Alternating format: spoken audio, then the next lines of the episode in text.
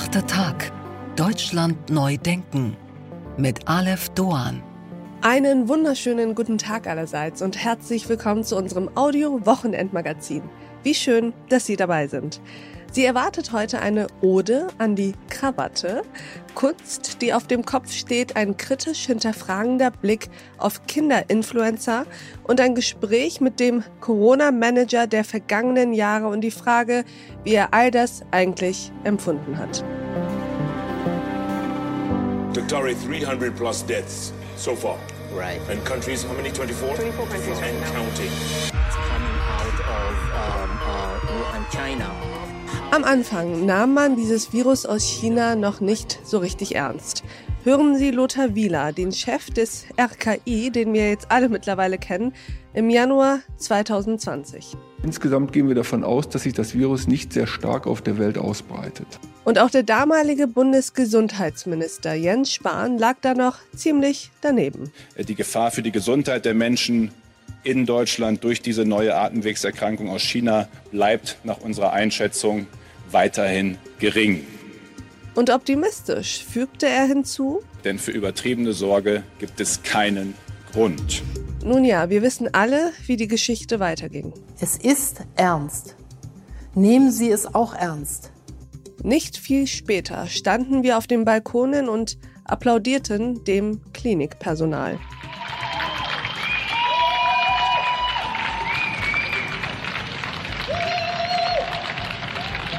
Und so dann tauchte das Land ab. zusätzliche Osterruhe. Und deshalb glaube ich, brauchen wir einen Brückenlockdown. Deswegen ist wichtig, ab Mittwoch richtiger Lockdown in Deutschland. Also der beste Beschluss wäre so etwas wie ein Wellenbrecher-Lockdown. Jetzt der Einstieg in diesen Teil-Shutdown.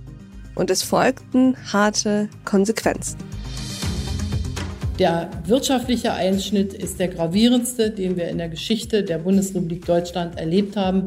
Und wir werden viel Kraft brauchen, um sozusagen den Weg auch weiter gut zu gehen, damit der Wohlstand in unserem Lande sich äh, vernünftig entwickeln kann für die Menschen und die Bürgerinnen und Bürger.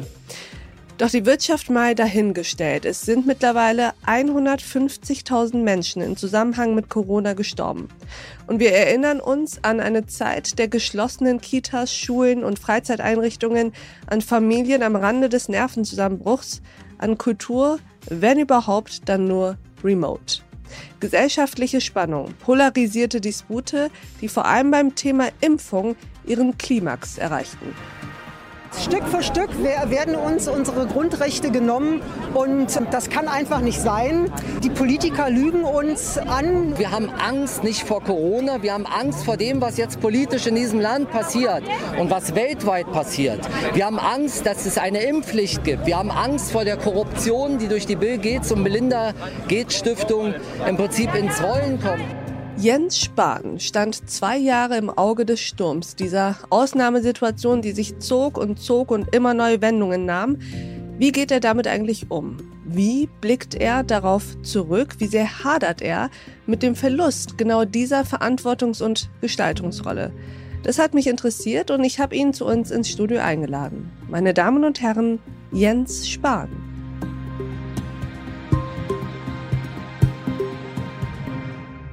Jens Spahn, äh, Jahrgang 1980, ein guter Jahrgang, wie ich finde, Westmünsterländer. Deswegen manchmal so ein bisschen westfälisch vielleicht. Schuhgröße 49. Was heißt manchmal ein bisschen westfälisch vielleicht? Westfalen sind ja eher, sagt man gemeinhin, aber ist es wahrscheinlich auch ein bisschen zurückhaltender. Also ich bin in der neuen Situation auch oft abwartend, eher wenn ich jetzt nicht sozusagen die, die Hauptrolle in Anführungszeiten spiele. Wenn du Minister bist, kommst du in eine neue Situation, besuchst ein Krankenhaus, bist ja so ein bisschen die Hauptfigur gerade des Besuches, da kannst du nicht abwarten. Aber wenn ich so in so eine neue Situation komme, beobachte ich oft erstmal und schaue mir das an wenn ich dann aber warm geworden bin, bin ich auch, auch gut verlässlich dabei. Und der Westmünsterländer, der Münsterländer, den nenne ich immer den Brasilianer Westfalens. Der, der ist dann, wenn er da mal ein bisschen aufgetaut ist, sind wir dann schon fast wieder Rheinländer. Das ist so der Übergang. Verstehe. Also ein bisschen fröhlicher dann. Aber ich bin erstmal schon eher zurückhaltend. Ja, zurückhaltend ist auch äh, eines der Stichworte, auf die wir gleich noch kommen werden, wenn wir über ihr neues Buch sprechen. Wir werden einander viel verzeihen müssen. Sie haben das im April 2020 gesagt im Bundestag. Und ich frage mich jetzt heute natürlich, hm, was haben Sie sich verzeihen müssen eigentlich? Vieles. Ich glaube, ich wage die These, die wir alle müssen uns wahrscheinlich im Leben selbst auch viel verzeihen und Kompromisse mit uns selbst machen auch. Naja, was, was es gibt natürlich, was, was mich beschäftigt, gerade nach so zwei intensiven Jahren mit ja auch folgenreichen Entscheidungen, äh, für, für, für Deutschland, für viele Menschen, auch für mich persönlich, hätte ich an der oder der Stelle aus heutiger Sicht anders entscheiden sollen. Hätte ich, das beschreibe ich ja im Buch, auch ein paar Dinge, die ich heute anders machen würde. Können Sie uns ein Beispiel nennen? Politische wie persönliche Dinge zum Beispiel, was ich anders äh, machen würde, äh, nicht in der Zeit das Haus kaufen. Das hat ja viel Debatte ausgelöst, gerade in einer schweren Zeit für Deutschland kauft der Minister sich ein neues Haus, hier in Berlin dann im Wohnungsmarkt auch teuer. Das würde ich heute nicht machen zu dem Zeitpunkt. Es war kein guter Zeitpunkt dafür, um das zu tun. Insofern habe ich auch die Kritik äh, aus heutiger Sicht dann verstanden. Ist das ein ähm, Fehler gewesen? Jein, der Zeitpunkt war falsch. Äh, die Entscheidung an sich, das beschreibe ich ja auch in dem Buch, mm. also das Bedürfnis nach eigenen vier Wänden, auch einen kleinen Garten, das ist vielleicht auch meine münsterländische dörfliche Heimat äh, im Elternhaus, die ist bei meinem Mann und mir eher gewachsen in der Pandemie. Einerseits wegen der Pandemie und Lockdown, aber weil ich eben auch 24-7 Sicherheit hatte, eine Aufmerksamkeit. Wenn ich aus der Haustür trat, äh, war im Zweifel immer jemand da, der schon mal das Handyvideo parat hatte. Und das brauchte oder wir suchten einen Schutzraum auch. Und da war eben die Idee von eigenen vier Wänden, die wir schon vorher hatten, nochmal gewachsen. Also die, der Anlass, warum wir das gemacht haben, den sehe ich heute immer noch und für den werde ich mich auch nicht entschuldigen, sich auch nicht als Fehler. Der Zeitpunkt war, war schlecht. Und ähm, deswegen war es so gesehen ein Fehler. Das naja, es hat ja, es hat ja Folgen. Es hat aus ja dem Buch. Das finde ich interessant. Ist es eigentlich so eine Politikerkrankheit, dass äh, selbst wenn man sozusagen Schwäche oder Kritik an sich selbst mitteilt, die dann sofort im Nebensatz nochmal einkassiert? Also Sie könnten ja auch sagen, das zu dem Zeitpunkt zu tun war ein Fehler. Aber Sie schreiben, gesagt. es war so gesehen ein Fehler. Ja, weil ich das eben abgrenzen wollte von sozusagen äh, das dem in dem Haus wohnen an sich. Aber okay, wenn Sie das so verstanden haben, akzeptiere ich das auch. Ihre Ursprungsfrage, da wollte ich nochmal hinzurück. Dann folgte ja auch viel mediale Berichterstattung. Dann fingen alle an, die Grundbuchämter zu mhm. durchwühlen mhm. und, und daraus folgte dann noch mehr. Und wir hatten auch noch dann juristisch begonnen, dagegen vorzugehen, was auch ein Fehler war. Und das sind alles Dinge, da, da lag ich völlig falsch und es belastet mich in meiner politischen und zum Teil auch persönlichen Arbeit und Sein bis heute. Okay. Äh, und deswegen ist das was, äh, was ich mir aber dann selbst verzeihe. Wenn Sie, Das war ja die Ausgangsfrage weil ich glaube, es gäbe so viele andere Themen. Auch Entscheidungen in der Partei. Ich bin in ein Team mit Armin Laschet gegangen. Ich habe Corona-Entscheidungen getroffen. Und du könntest ja bei jeder Entscheidung im Leben, und das kann, glaube ich, jeder von uns, immer fragen, was wäre eigentlich anders gelaufen, Klar. hätte ich mich anders entschieden. Und wenn du damit anfängst, ich habe da eine Zeit lang mit angefangen, nach, äh, nach äh, im Dezember, nachdem ich aus dem Amt war, dann, dann kommt, kommst du irgendwann nicht mehr raus. Dann, ja, dann wird man wahnsinnig. Wird man wahnsinnig. Also, ja. Und dann habe ich sozusagen so gesehen mir verziehen, weil ich habe gedacht, es bringt halt nichts. Es ist, wie es ist. Ja. Und daraus muss ich jetzt das Beste machen. Und die Ausgangslage ist ja jetzt trotzdem unterm Strich keine schlechte für mich persönlich gewesen.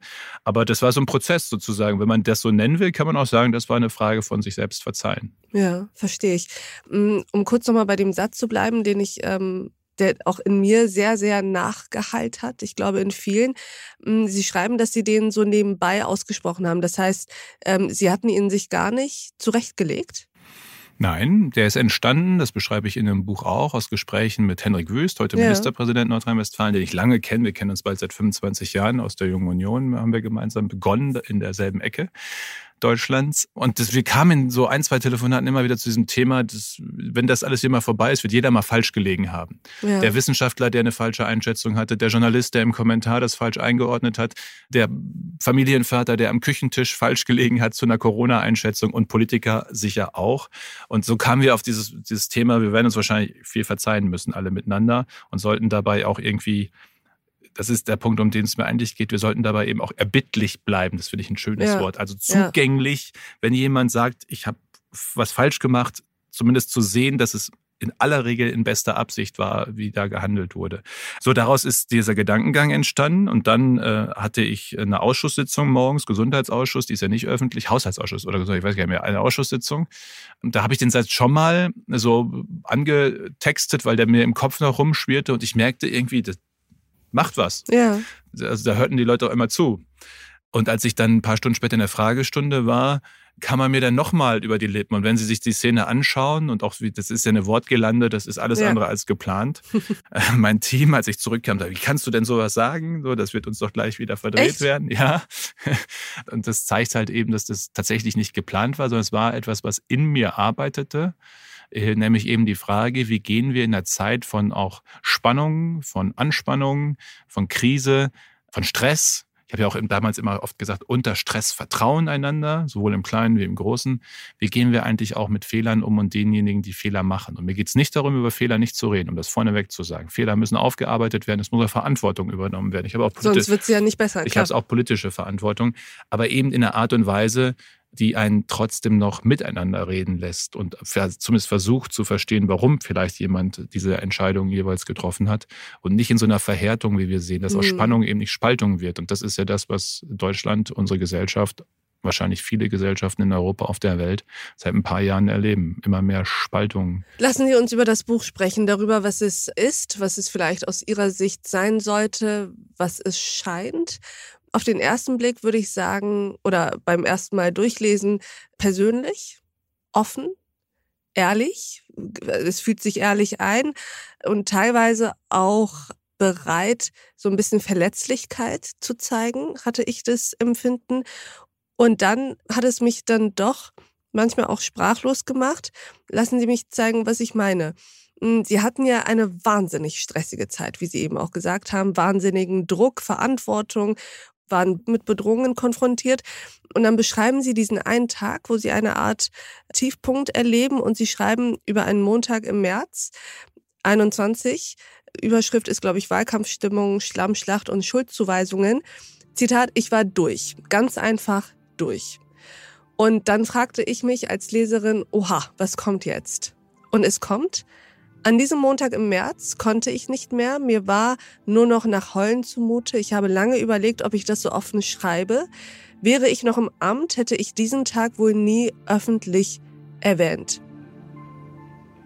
Ich habe mich gefragt, Herr Spahn, dass Ihnen zu heulen zumute war, das ist doch völlig nachvollziehbar und normal. Also man erwartet, sie bauen eine Dramaturgie auf und man, äh, man fragt sich, oh Gott, was, was ist an diesem Tag passiert? Und ihnen war nach, zum, nach Heulen zumute. Da, dann sehen Sie den Westfalen in mir. Ich spreche echt nicht viel über Gefühle, Emotionen, wie es mir geht. Aber ist dieses der ähm, Westfale mich, in mir... Für mich war das ist wahrscheinlich eine der, der persönlichsten und offensten Äußerungen öffentlich und über meine Gefühlslage, die Sie von mir in 42 ja. Jahren finden, weil, weil ich das ich, ich finde auch, dass Sie haben gesagt, im, im Ministeramt würde ich das nicht machen. Ich finde, eine, eine Regierung sollte nicht immer sagen, wie es ihr dabei geht, während sie mhm. regiert. Den Leuten geht es so schon schwer genug, die wollen, dass wir unsere Arbeit machen, dann müssen die auch noch sagen, wie wir uns dabei fühlen. Aber ja, das war für mich ein Tag, äh, der, das ist auch natürlich verdichtet, dieser eine Tag, das war ja so eine längere Zeit, aber an dem Tag verdichtete es sich, der so, so ein Tiefpunkt war. Und das habe ich beschrieben. Wenn Sie sagen, das ist angesichts der Einleitung noch nicht tief genug, okay. Ja, angesichts aber nicht nur der Einleitung, sondern auch, ähm, das war ja einfach auch eine krasse Zeit für Sie. Also Sie waren ja mit der Kanzlerin der, der, oberste Krisenmanager, könnte man sagen, in dieser Pandemie, dass man dann Momente hat, in dem einem nach Heulen zumute ist. Da würde ich sagen, puh, dann ist ja, ist ja ganz gut gelaufen. Wenn Sie sagen, auch Ihren Maßstäben ist das alles nichts Besonderes, ist ja okay für mich. Wie gesagt, den westfälischen Bollerkopf, äh, wenn Sie es so wollen, so wie das ja manchmal Darf der Westfale beschrieben wird, war das. Das ist sehr interessant. Darf ich da mal, also das mit dem Westfalen haben Sie jetzt ein paar Mal erwähnt. Mhm. Ist es so eine Art eigentlich Schutzmechanismus, dass man, Der Verweis auf damit Westfalen. man, ja, damit man sich selbst nicht erklären muss, nimmt man die Schablone Westfale und dann muss man weniger über sich erzählen? Gute Frage. Also ich glaube, ja, Schablonen dienen ja dazu, dass man Dinge sozusagen ein bisschen einordnet. Diese Folge in voller Länge finden Sie auf thepioneer.de oder in unserer Pioneer App. Bis zum nächsten Mal, Ihre Alef Doan.